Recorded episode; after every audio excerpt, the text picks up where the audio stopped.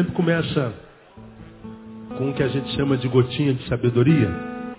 Uma palavra de reflexão, cinco minutos, para a gente aplicar no dia a dia. Hoje nós vamos lá em Daniel, livro do profeta Daniel, capítulo 3.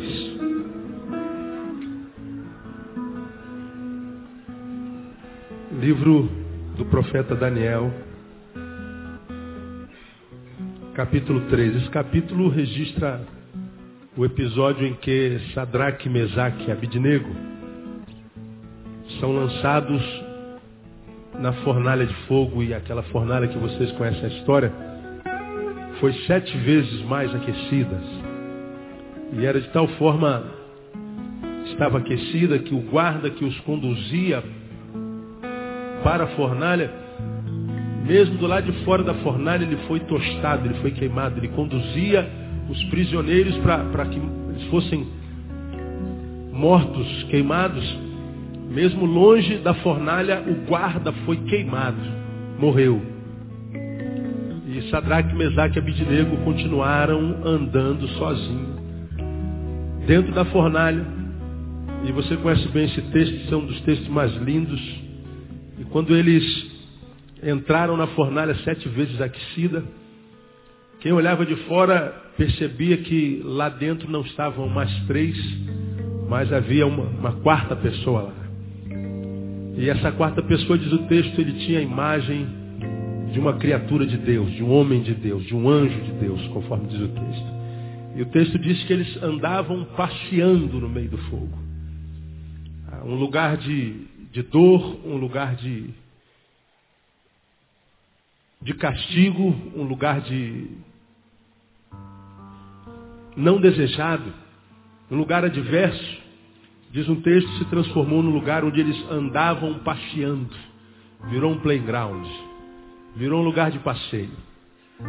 Agora, por que, que muitas vezes Deus faz isso na vida de alguns de nós? Transforma um lugar de dor em lugar de prazer. Por que, que ele transforma a adversidade em algo que contribui a nosso favor? Quando é que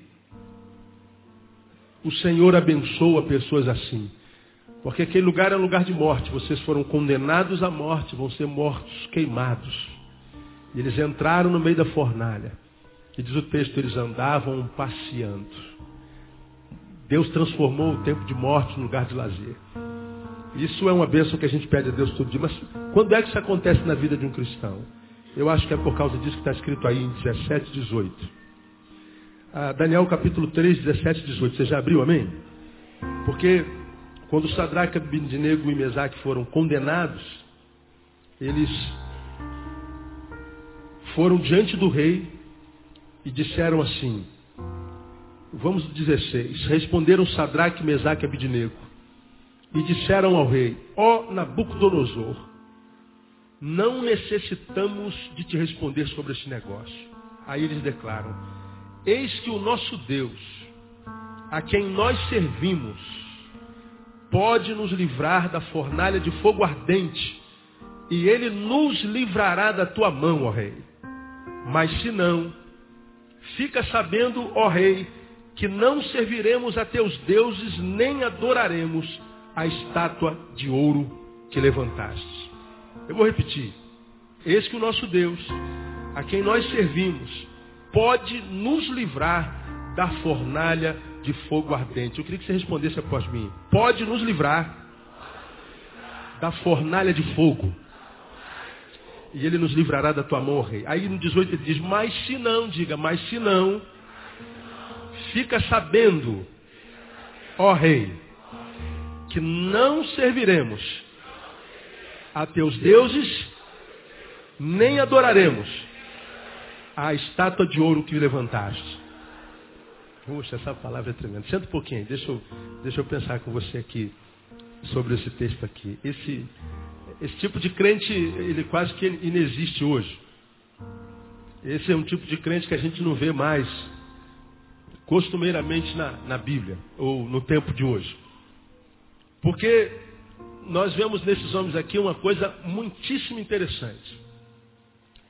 Primeiro, uma declaração inequívoca de que eles reconhecem quem é o Deus que eles servem. E o tamanho do poder desse Deus. Eles, no versículo 17 diz assim, Eis que o nosso Deus, a quem nós servimos, pode nos livrar da fornalha de fogo ardente. E ele nos livrará da tua mão. Então aqui uma, uma declaração de possibilidades. E de que realmente existe uma fé inabalável. Nosso Deus, mesmo que nós tenhamos sido condenados para entrar dentro daquela fornalha, o nosso Deus pode nos livrar daquela fornalha. E Ele vai nos livrar da tua mão. Ele pode nos livrar da fornalha e Ele pode nos livrar da sua mão. Vai nos livrar da sua mão. Só que o versículo 18 diz assim, mas se não, se Ele não nos livrar da fornalha, ou seja, se nós morrermos queimados, se Ele não nos livrar das tuas mãos e, portanto, por tuas mãos formos de fato mortos, ainda assim nós não serviremos a teus deuses nem adoraremos a estátua. Então, é, pensa comigo aqui, irmão.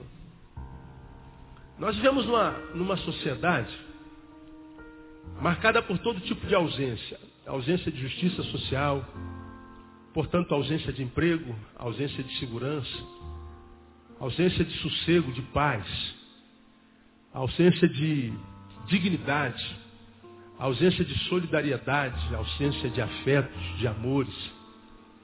Vivemos uma sociedade com ausência de saúde. Vivemos uma sociedade marcada pelo que falta.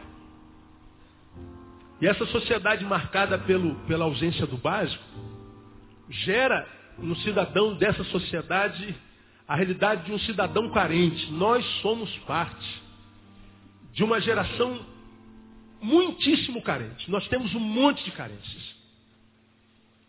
Temos um monte de carências. Se a gente for fazer uma relação, nós vamos entender porque muitas vezes nós acordamos assim meio deprê, nós acordamos assim meio down, nós acordamos assim meio querendo não acordar, se a gente morresse seria bom. A gente acorda assim e diz assim, meu Deus, mais um dia, como é que vai ser esse dia? Muitas vezes a gente acorda e se a gente pudesse a gente não teria acordado. A gente acorda e empurra o dia com a barriga. Porque a gente não está com disposição, às vezes, de sair de casa. Acontece isso contigo? Você acorda, se você pudesse, você não via ninguém naquele dia. Você não ia atender aqueles clientes de jeito nenhum. Você não ia ver o seu patrão, muito menos aquele pão duro. Você não entraria naquele ônibus lotado de jeito nenhum. Há momentos que a gente quer estar retirado de tudo. Isso nada mais é do que a realidade de carências, coisas não satisfeitas dentro de nós. E aí, porque nós vemos na sociedade carente, nós acabamos por nos tornar crentes pidões. E a gente, toda vez que ora, eu tenho falado sobre isso aqui repetidas vezes, a nossa oração é sempre sinônimo de petição. Vamos orar, é a mesma coisa que dizer, vamos pedir. Vamos falar com Deus, sinônimo, vamos pedir a Deus. Vamos entrar na presença de Deus. Vamos entrar na presença dele para pedir ou para tirar alguma coisa dele. E aí a nossa relação com Deus se torna uma relação de pedinte. A quem é que a gente chama de pedinte hoje em dia na sociedade? O pedinte é o sinônimo de? De quê? Mendigo. E o que, que o mendigo faz o tempo inteiro quando se encontra com você? Pede. Mendigo nunca te parou na rua, pô, cara, eu queria te emprestar 10 reais, tá precisando? Você já viu isso alguma vez? Não. Toda vez que o mendigo chega perto de você, ele não chega para se relacionar com você enquanto ser humano que é semelhante a ti, ele chega para pedir. Toda vez que o mendigo dirige uma palavra para quem mendigo não é, é para pedir. Muitos de nós, a maioria de nós, quando se relaciona com Deus, se relaciona na qualidade de pedinte. Toda vez que fala com Deus, fala com Deus para pedir alguma coisa. Irmãos, vamos ter uma campanha de oração, vamos ter uma campanha de petição. Irmãos, vamos subir ao monte para orar, vamos subir ao monte para pedir. Vamos fazer um jejum em prol de. Vai parar de comer para ver se Deus dá alguma coisa para a gente. Aí sabe o que, que acontece? Nós vivemos uma geração de crentes decepcionados com Deus porque grande parte dessas orações não são respondidas positivamente. A Bíblia diz tudo quanto pedides ao Pai em meu nome, crendo recebereis. Você acredita nessa palavra? Quantos creem que tudo que a gente pede a gente recebe? Diga assim, eu creio. Agora, embora você creia, você tem tudo que precisa na tua vida hoje? Diga que você não tem um monte de ausências, de faltas, de necessidades na vida. Diga que você não, não pede algumas coisas a Deus que são necessárias e até hoje não chegaram. Por que, que não chega? Por que, que se Ele supre todas as nossas necessidades, tem um monte de gente com depressão, falta de saúde. Se Ele supre todas as necessidades, por que tem um monte de gente com, com ausência de emprego? Por quê? Um monte de crente sem alegria, sem, sem, sem, sem esperança de viver, sem força para acordar amanhã. Por que, que ele não supre todas as necessidades? Por que, que ele não diz sim para todo mundo? Talvez porque, primeiro, muitas vezes nossa relação com ele é na condição de pedinte. Eu sou pai. E eu gosto muito quando minhas filhas conversam comigo, quando elas vêm, beija, senta no colo, diz eu te amo, faz cafuné, mexe na orelha. Aí dá um beijinho e vai embora. Fica dois minutos no colo. Dá um abraço e vai embora. E passou um tempinho na minha presença, não me pediu nada. Foi só um cafunézinho. Quem é pai sabe do que eu estou falando, sabe? Agora você imagina se teu filho só sentasse no teu colo e me dá um dinheiro. E só voltasse daqui a outro dia, me dá um dinheiro. Me dá, me dá, me dá. Mas esse filho nunca te dá nada, nunca te dá um cafuné, nunca te dá um carinho, nunca manda um torpedozinho, pai, você é o meu herói. Mãe, você é minha melhor amiga, amiga. Um, filho que não, não pede, ele dá. Um filho que quando abre a boca, não abre a boca para pedir. Então muitas vezes nós temos essas ausências todas porque a nossa relação com Deus é de mendigo, de pedinte. Aí a bênção parece que não vem. Aí esses dois versículos me ensinam duas coisas tremendas. Quem é o homem a quem o Senhor abençoa e tem prazer em abençoar? Esse texto me ensina. Primeiro, aquele para quem a bênção é só um detalhe. O meu Deus vai me livrar da fornalha e da tua mão. Essa é a bênção. Mas eles não param aí, eles molham o bico. Mas se a bênção não vier, ainda assim eu não vou me render aos teus deuses, ó rei. Ainda que a bênção não venha, estou dizendo, eu vou continuar fiel àquele Deus a quem eu clamei e não me respondeu.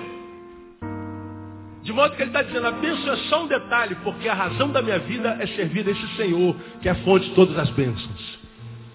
O meu Deus vai me livrar da tua mão e da fornalha, mas se ele não livrar, ainda assim eu continuo fiel a ele. A bênção é só um detalhe. Porque o que toma o lugar no meu coração é a fonte da bênção, não a bênção que vem da fonte.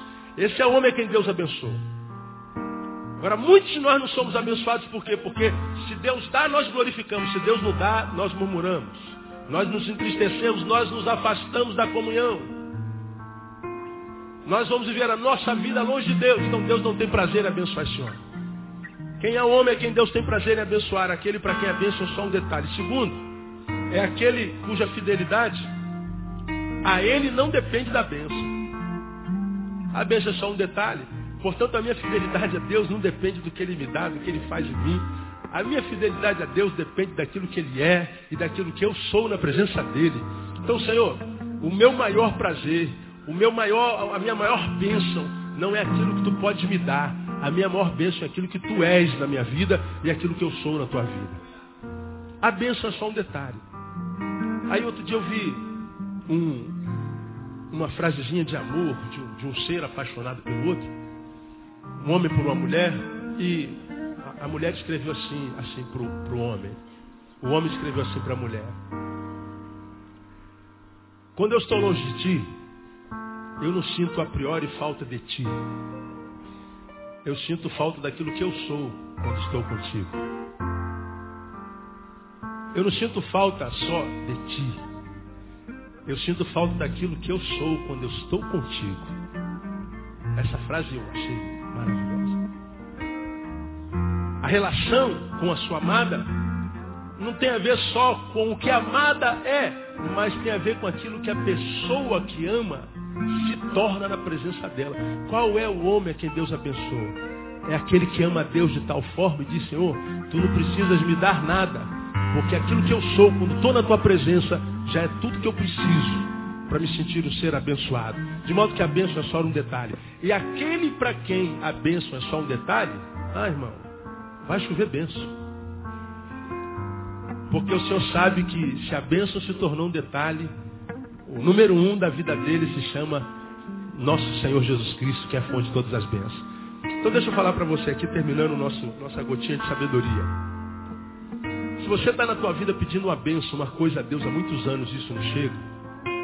Faz campanhas, jejuns, aumenta a oferta, aumenta a frequência no culto, faz, faz, faz, faz, faz, faz. Reunião, reunião, reunião, ajuntamento, ajuntamento, ajuntamento, evento, evento, evento. E não acontece, a vida acontece, continua a mesma coisa. Talvez você esteja se relacionando com Deus na qualidade de pedinte. Deus está te falando nessa noite, filho, vê se você consegue entrar na minha presença sem tentar tirar nada de mim. Vê se você consegue entrar na minha presença só por causa da minha presença. Vê se você consegue gozar mais da minha presença do que naquilo que eu te dou.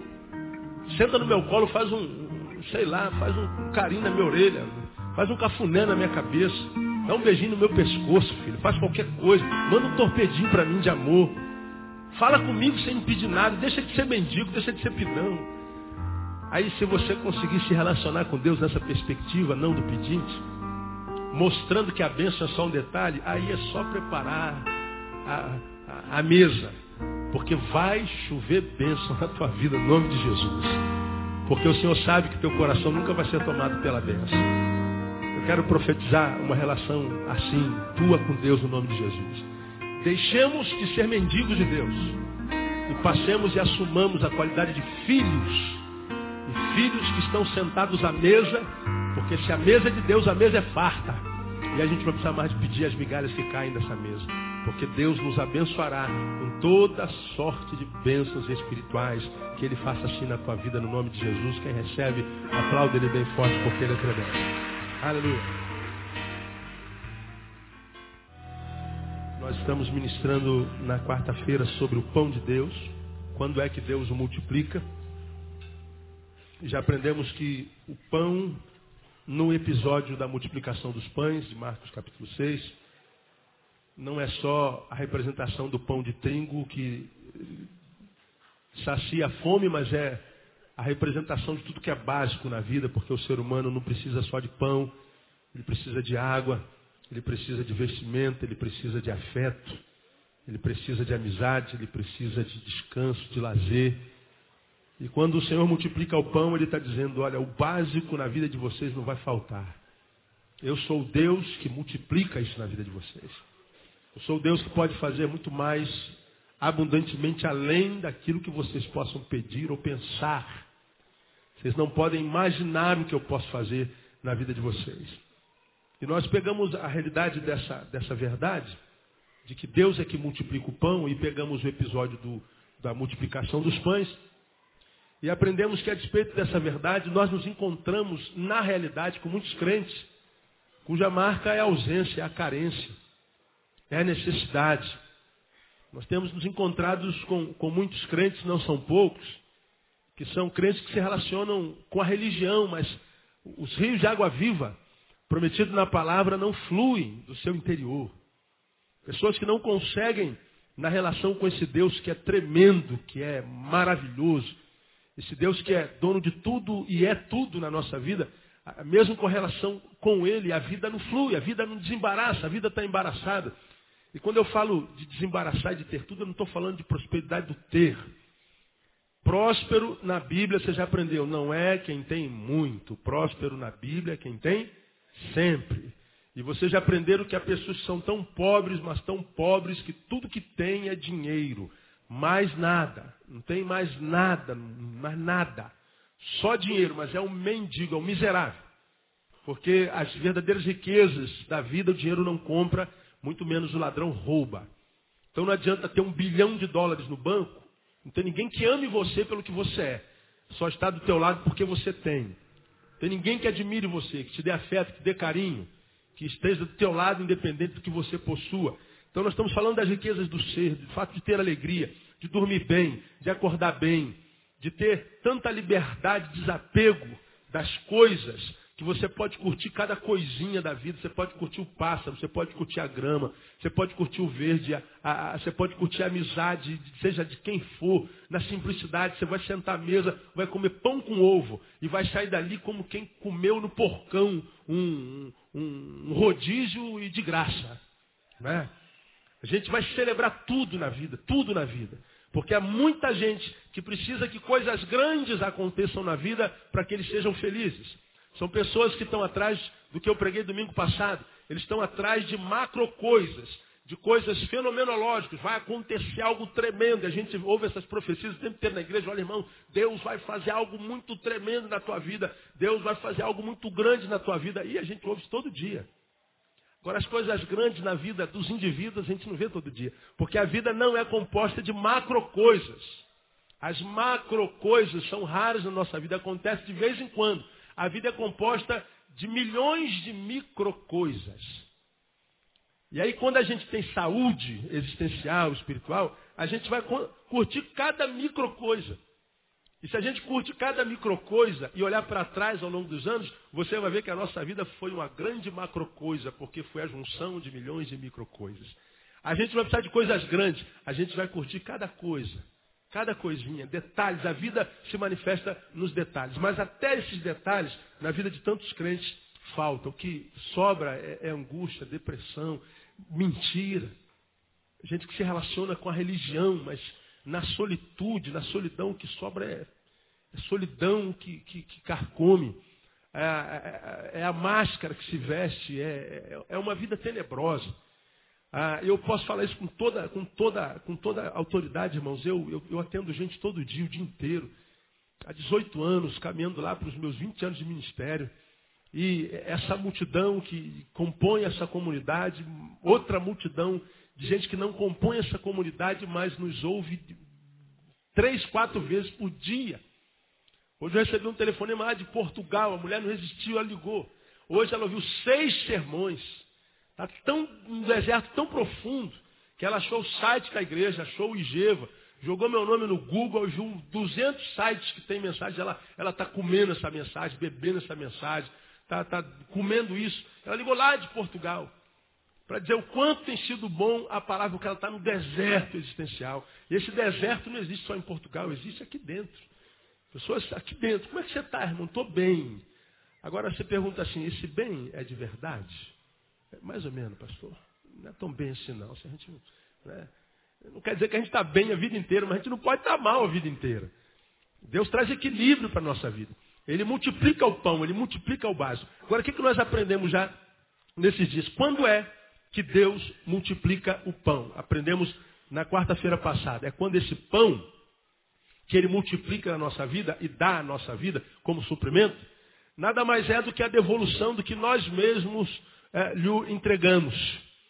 Ele multiplica o pão que está aqui na minha mão, porque esse pão nada mais é do que a produção, nada mais é do que a devolução daquilo que eu mesmo entreguei na mão dele. Veja, quando Deus alimentou aquela multidão de quase 15 mil pessoas, a partir de cinco pães e dois peixinhos, ele só pôde multiplicar porque aqueles cinco pães e dois peixinhos foram colocados na mão dele. Deus só pode multiplicar o que a gente coloca na mão dele. Você pode repetir comigo? Deus só multiplica o que eu coloco na mão dele. Por isso, vida profissional de muita gente está falida. Monta 200 empresas, vai falir 200 empresas. Porque a empresa não está na mão de Deus. Por isso, casamentos acabam. Pessoas vão casar 10 vezes, vão descasar 10 vezes. Porque o casamento não está na mão de Deus. Vão passar em 200 concursos, vão ganhar 10 mil reais por mês, vão continuar duro e devendo, porque o dinheiro não está na mão de Deus. A vida individual, pessoal, emocional, que muitas vezes anda na mão de muitos homens, de muitas mulheres, vai continuar passando na mão de muitos homens, de muitas mulheres, porque não está na mão de Deus. Porque Deus só pode multiplicar o que a gente coloca na mão dele. Por isso muita gente não desenvolve na vida financeira. Seu dinheiro não pertence ao Senhor. Não está na mão dele. Nós falamos sobre isso na quarta-feira passada. Por isso Deus não pode multiplicar. Se aqueles cinco pães e dois peixinhos não fossem entregues na mão de Jesus, e de ver o que tem, eles foram, passaram no arraial. Quem tem pão aí? Quem tem alguma coisa para comer? Aqueles únicos que tinham aquilo, aquilo apenas, pegaram, vencendo o egoísmo, falaram, tudo que nós temos aqui é isso aqui. E o que nós temos, nós entregamos a vocês. Quando chegou na mão de Jesus, aquilo que parecia insignificante é, aos olhos dos homens, na mão de Deus serviu para alimentar 15 mil pessoas, sobejamente, e ainda faltou. Precisamos colocar na mão de Deus. Segundo, o pão de Deus, quando é que ele multiplica? É, falando sobre esse pão. Como é o pão de Deus? O pão de Deus, ele é trabalhoso. Ele é a devolução do que nós entregamos e esse pão é produto de muito trabalho. Aqui eu fico hoje. Veja o versículo 39, irmão. Nós já lemos seis todinho. Como é que foi o processo? Ah, vai ver se tem gente que tem comida. Tem. O que, você tem? Cinco pães e dois peixes. É o suficiente. Agora veja a dinâmica do milagre. O milagre nem sempre acontece no abra-cadabra. Pum, acabou. Aconteceu. Abre-te sésamo. Pum, aconteceu não. O milagre, em grande escala na vida do ser humano, é um processo. Ele é processual. Ele tem um enredo, ele tem um, uma dinâmica, ele tem um modus operandi, ele tem um modo de, de ser operado. Não acontece no estalo de dedo. Você vê isso, por exemplo, na ressurreição de Lázaro, pregamos sobre isso outro dia. Jesus, antes de dizer para Lázaro, sai para fora, usa esse pleonasmo vicioso, ele diz para os homens, tirem a pedra. Então o milagre veio depois da ação humana. O milagre não dispensa a ação humana. Aqui da mesma forma, veja o versículo 39. Então lhes ordenou que a todos fizessem reclinar-se em grupos sobre a relva verde. Reclinaram-se em grupos de cem e de cinquenta. E tomando os cinco pães e os dois peixes, erguendo os olhos ao céu, os abençoou, partiu os pães e entregava a seus discípulos para lhes servirem. Também repartiu os dois peixes por todos. E todos comeram o que é mais, não? Se fartaram. Todos comeram. Quantos comeram? Todos. Então a bênção foi para quantos mesmo? Todos. Então se há um corpo, todos são abençoados. Não há como, numa comunidade cristã, se nós somos o corpo de Cristo, dez serem abençoados, dois não são. A não ser que esses dois não estejam fazendo a sua parte. A não ser que eles não estejam aliançados com o todo. Aí a coisa não acontece. Agora, veja, Jesus pega o pão e diz, ah, já tenho a matéria-prima para multiplicar, para fazer o milagre. Agora, chegou a vez de vocês. Vocês se separem, pega essa multidão toda, só de homens, eram cinco mil. Contando mulheres e crianças, chegava a quase 15, dizem os historiadores. E aí você imagina 12 discípulos ou um pouquinho mais, vamos imaginar que os 70 estavam ali ainda, para melhorar a situação.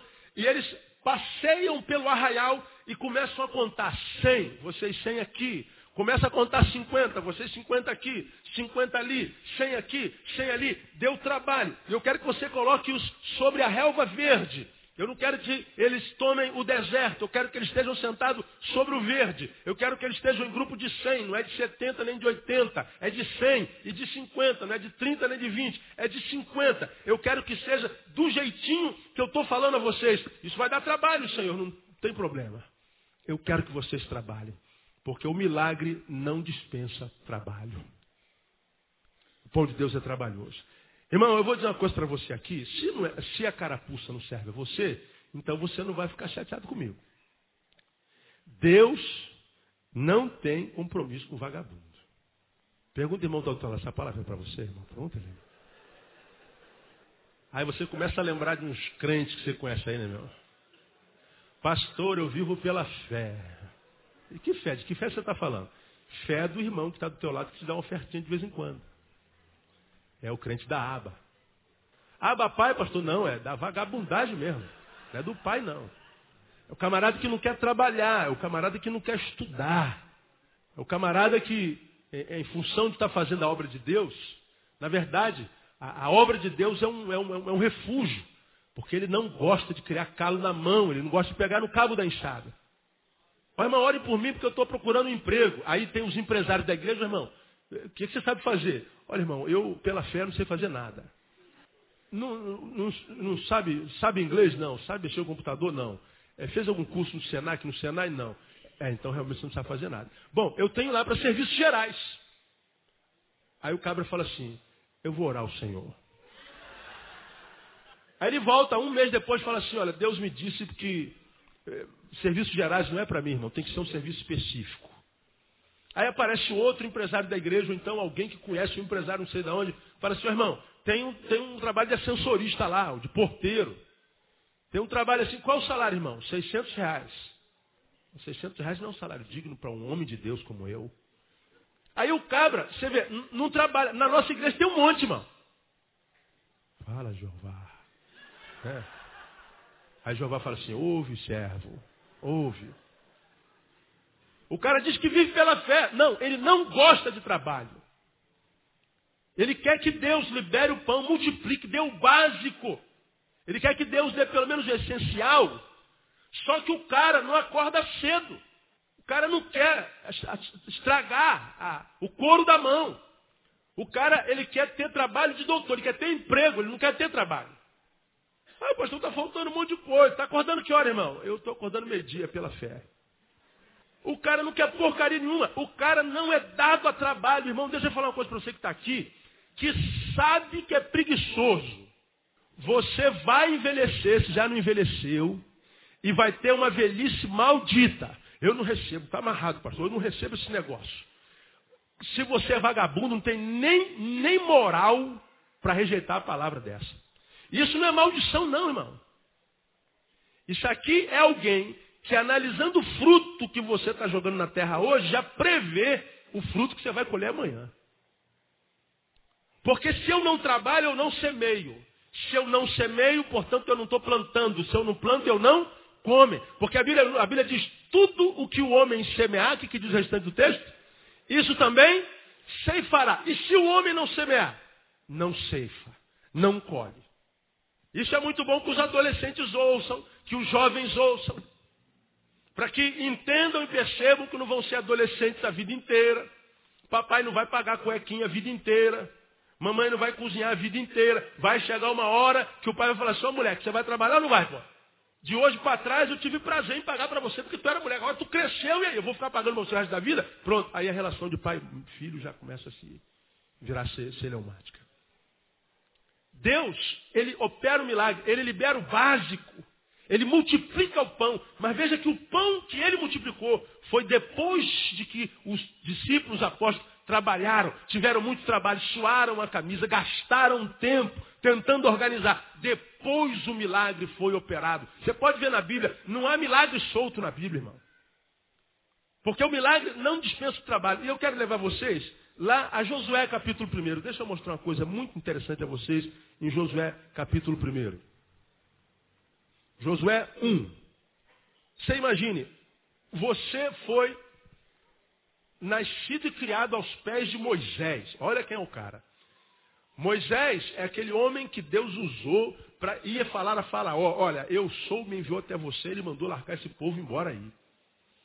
E o homem lá não, não, não libera o povo. Moisés fala assim, ó, se o senhor não liberar, o senhor vai penar, meu, vai por mim. E ele não liberou. Aí vieram as dez pragas. Moisés é aquele cara que jogava vara, virava cobra. Moisés é aquele que é, batia com, a, com, a, com, a, com um cajado no mar, o mar se abria. Que ele falava que vinha mosca, vinha mosca, que vinha sapo, que vinha sapo, que a água ia transformar em sangue, transformava em sangue, que a lua ia ficar vermelha, a lua ficava vermelha. As dez, os primogênitos vão morrer, morria todo mundo. Moisés falava e acontecia. Josué, ele foi criado vendo Josué trabalhar, vendo Moisés trabalhar. Josué viu Deus usando Moisés de uma forma tremenda. Moisés era, era ídolo para Josué. De repente, Josué ah, ouve de Deus o seguinte: olha, Moisés vai deixar o cajado, Moisés vai largar o pastorado. Sabe quem vai substituí-lo, Josué? Eu não faço a menor ideia, Senhor. Você. Como? Como? Olha o ministério que esse homem desenvolve, olha a relação que esse homem tem com Deus, olha, olha o poder e a autoridade que ele tem diante dessa multidão toda. Como é que eu, um moleque, vou substituir um, substituir um homem desse aí, meu Deus do céu? Tem gente que quando vem pregar aqui no meu púlpito treme. Imagina diante de Moisés. Aí, para que aquele menino chamado Josué acreditasse que o chamado de Deus era verdadeiro e que Deus iria capacitá-lo, Deus faz o seguinte com ele. Olha lá, Josué 1, um, um.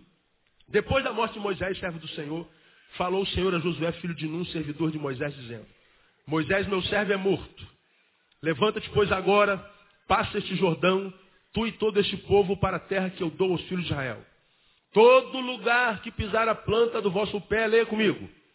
Vulo dei, como eu disse a Moisés, desde o deserto a este Líbano, até o grande rio, o rio Eufrates, toda a terra dos heteus e até o mar grande para o poente do sol será vosso termo. Ninguém te poderá resistir. Quantos dias, irmãos? Todos os dias da tua vida, como fui com Moisés, assim serei contigo, não te deixarei, nem te desampararei. Olha a promessa. Quantos querem uma promessa dessa para a vida, irmão? Diga, ô Senhor, faz essa promessa. Aí o Senhor te fala assim, eu já te fiz. A promessa é para ti também no nome de Jesus. Não te deixarei nem te desampararei. Aí você fala, então por que está acontecendo tanta coisa ruim comigo, Senhor? Se a promessa de Josué é para mim, por que, que, tanta coisa acontece comigo? Parece que o Senhor esqueceu de mim, que o Senhor virou as costas. O Senhor riscou meu, meu nome do livro da vida. Meu Deus, eu parece que ser um Deus de pau, um Deus de, de, de gelo.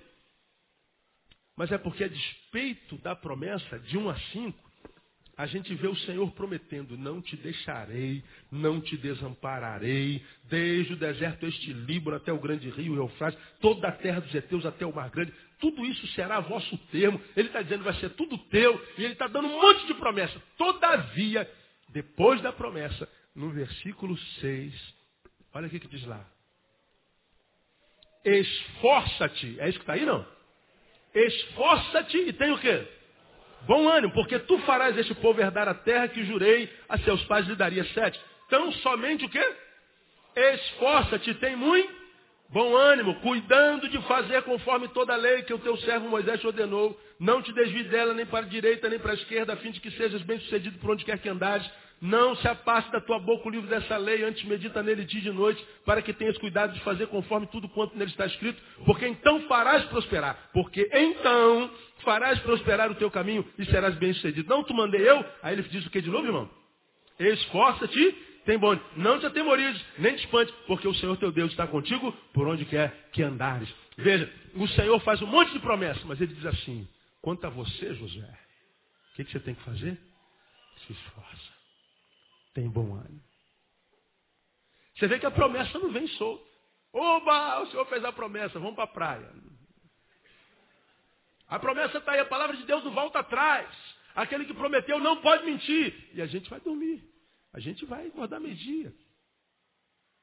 O Senhor está dizendo vai te colocar no lugar de honra. Ele vai te, te, ajudar a ser o melhor neurocirurgião desse país. Opa, você é neurocirurgião. Agora, se você não for estudar, irmão, se você não parar de namorar um pouquinho, se você não dormir mais cedo um pouquinho, para pegar no livro, se você não for fazer um cursinho, se você não se esforçar, se você não se esquecer que não vai ser adolescente jovenzinho a vida inteira, se você não cair dentro, se você abrir mão de alguns anos para que você possa, durante todos os anos da tua vida, ter uma vida equilibrada em todas as áreas da tua vida, as promessas de Deus não chegam até você. Nós nos encontramos com uma geração de crentes que lembram a Deus o que Deus não fez sobre a vida deles o tempo inteiro. Crentes que acham que são. Não, não tem, não, não tem no, no, no, no, telefone um serviço de, de despertador, não tem? Você, você dorme muito, nem o despertador te, te acorda, aí você liga lá, não sei para onde, não sei que número é. Ó, oh, moço, me acorda aí, é 5 horas da manhã. Aí tu bota o telefone do lado, bota o trim bem alto, Daqui a pouco toca, aí tu, cinco horas, acorda, acaba safado. Aí tu, tu acorda. Eles lembram a você que você tem que acordar às cinco. Muitos crentes têm essa relação com Deus. Deus, eu quero te lembrar que tu não fizeste o que tu prometeste. Deus, eu quero te dizer o que está faltando, que não devia estar tá faltando. Deus, eu quero te lembrar que tu estás atrasado. Eu quero te lembrar que o teu amor não está chegando até mim. Eu quero te lembrar que, que tu prometeste e não cumpriste. Você pode ter certeza que toda vez que você fala assim com Deus, Deus está falando contigo e você não está ouvindo. Eu sou o mesmo Deus de ontem, de hoje, e sou Deus eternamente. Nenhuma palavra que sai da minha boca volta vazia, ela vai prosperar aquilo para o que ela foi liberada. Agora, quando é que isso acontece? Quando você faz a sua parte quando você trabalha, quando você se esforça. Veja que a palavra de Deus se manifestou a Josué com promessas tremendas, são as promessas mais poderosas da, da, da, contidas na Bíblia, mas três ou quatro vezes Deus diz, esforça-te, e tem bom ânimo. Depois diz esforça-te e tem muito bom ânimo. Esforça-te de novo e tenha muito bom ânimo. Ele está dizendo, faz a tua parte, porque então você vai fazer esse povo prosperar em tudo para o que eu o, o chamei. Esforça-te. Senão o que sobra, irmão, é, é, é uma meia-idade, uma terceira idade marcada pela, pela, pela, pela, pela, pela, pela interrogação. O que sobra é frustração, é você olhar para a vida e perceber que mais da metade da tua vida já fugiu do teu controle, já passou dos 40. E aí tu olha para frente, você só tem a metade, só que nessa segunda metade você não tem mais força, vivacidade, não tem autoridade, teu corpo não te obedece tanto, o mercado de trabalho já não te quer mais, você é indesejado. Aí o que sobra é olhar para trás e falar, meu Deus, onde é que eu estava com a cabeça quando eu tinha 18, 19, 16, 20 anos? Essa é uma pergunta que você que é jovem tem que fazer. Onde é que eu estou com a cabeça agora que eu tenho 14, 15, 16, 18, 19 anos? Onde é que eu estou com a cabeça que eu não penso que daqui a pouco eu vou estar com 40? Eu sei que não é fácil estar com 18. Imaginar que vai ter 40. Parece que é, vai ser na outra encarnação, né? Do 18 para 40 parece que é uma, é uma vida enorme. Agora pergunta para o teu pai que tem 40, cara. Pergunta para o teu pai que tem 40. Teve uma irmã que veio apresentar o netinho dela ali, não foi, mano? Aí veio lá um molequinho com o bonezinho dele. Aí André perguntou assim, quantos meses tem? Seis meses. Aí eu falei assim, caraca, minha filha está com 17 anos. Nasceu ontem. A mesma coisa você não fala do seu filho, pastor Noronha estava do meu lado. Aí eu falei, Noronha, lembra do, lembra do, do, do molequinho, agora está casado lá, a mulher já está grávida. E, e se, a, Leila pensar, lembra do. De, não lembra, Leila? No colinho aqui, foi ontem. Foi ontem. Agora está te dando neto. Passa rápido. De modo que quando a gente imagina o pão, ter uma vida digna, não estou falando só de vida espiritual também.